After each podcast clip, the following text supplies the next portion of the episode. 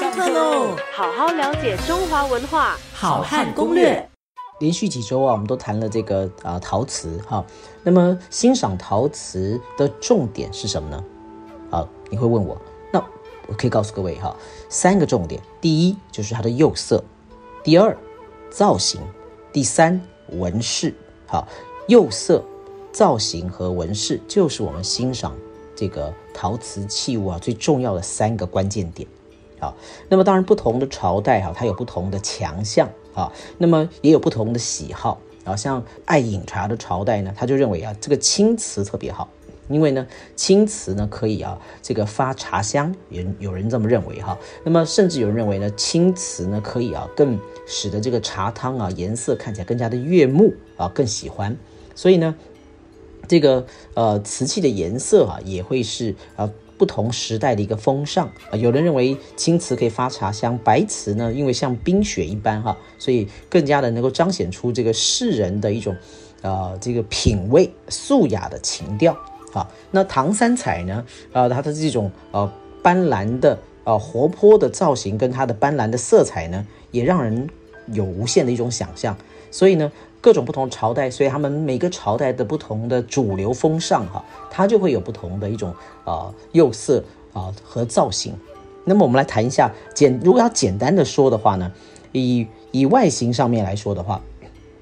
当然不同的朝代它因为有不同的这个美术的追求，像之前我们提到说，在秦代的时候，它追求的是一种这个啊壮盛跟一种写实主义。好，那么汉汉代俑呢就比较追求啊憨厚朴实。那唐代的俑呢，因为受到呃这个东西方文化交流糅杂的一个影响，所以更加的是千变万化啊，有威猛的天王力士啦，或者是有这个很呃震慑人的镇墓兽啦啊。之前我们就提到说，唐代也是有一个厚葬的习俗的哈。当然，最著名的还是这个唐三彩非常可爱的这个高贵的侍女啦啊，或者是这个描写丝绸之路的那些骆驼，或者是胡人俑。啊，骆驼俑啊，这些也是在啊当时可以看出、可以窥见哈唐代生活的一种样貌啊，惟妙惟肖，非常的让人不禁就是跌入了这个呃时光隧道、历史情怀当中哈，也是我们研究这个唐代历史文化呢所啊不可或缺的一个重要的一个佐证啊。那么如果以纹饰上面来说的话，就是它的这个瓷器上面的这个纹样来讲的话呢，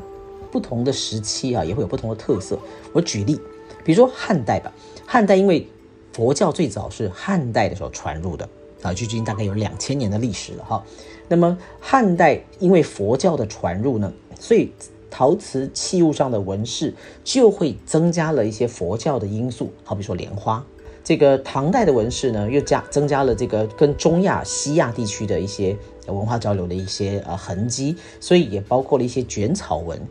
我之前提到的这个亚洲文博物馆的长沙窑，哈，这是唐代的长沙窑，是当时非常啊大量外销的这个贸易瓷的这个呃所在地。也就是说，如果唐代的人呢要跟外国做贸易、做这个生意的时候，他除了外销啊丝绸，他也会外销瓷器，而他们外销瓷器的这些来源，大宗的。这个货品商品的来源啊，就是来自于长沙。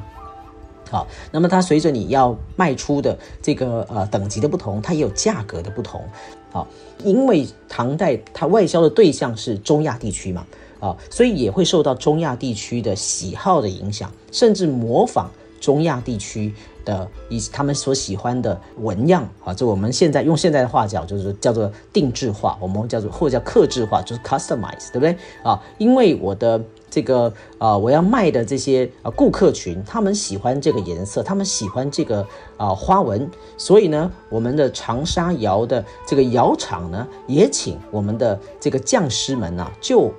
手绘你们所喜欢的纹样啊，用你们喜欢的颜色。然后呢，制作这些商品来卖给你们，啊，所以很多人在做鉴别的时候，常常误会说这个不是中国的东西，这应该是中亚地区东西。那么，但是有的时候啊，根据学者的研究跟考证，其实发现这根本就是中国的长沙窑的作品，只不过它是为了当年他要卖出的对象而克制化的这个商品，才会有这样的一些纹路。好好了解中华文化。好汉攻略。下课喽！